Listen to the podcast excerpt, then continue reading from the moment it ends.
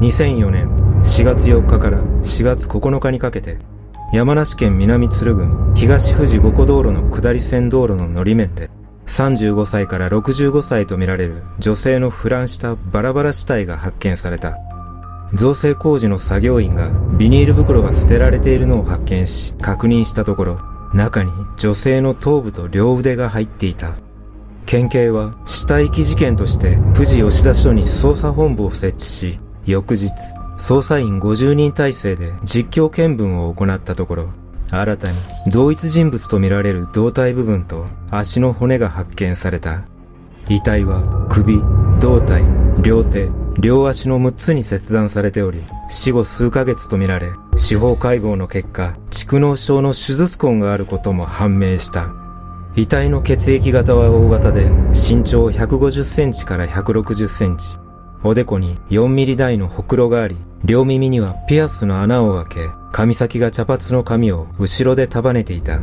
また、前歯はやや前に出ており、喫煙の習慣があったとみられている。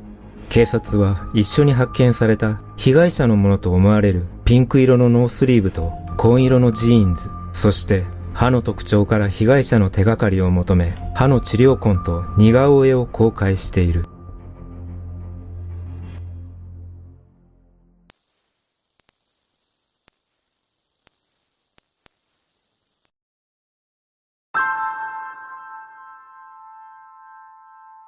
1988年9月9日午後3時頃、東京都下水道局篠崎ポンプ所でゴミ桶用鉄柵に引っかかっていた女性の死体が発見された。発見されたのは両腕のついた上半身のみの死体で胸の下約10センチのへその上部から鋭利な刃物で切断されていた。遺体は20代から40代の成人女性と推定され着衣はなく外傷もなかった。死後1週間から3週間が経過して腐乱しており、頭皮は剥がれて、毛髪は全て抜け落ちていた。身長は推定160センチ、体重は40キロ前後と推定された。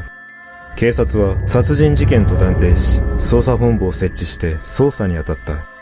この下水道は一般河川からの流入がないことから、犯人が女性を殺害後、切断して下水道へ投げ込んだものとみられた。またポンプ所では9月5日に8月27日から溜まっていたゴミを処理していたため、それ以降にポンプ所に流れ込んだものと考えられた。その後も捜査本部は頭蓋骨から復元した似顔絵を掲載したポスターを貼るなどして情報提供を呼びかけたが、被害者の身元も判明していない未解決事件となっている。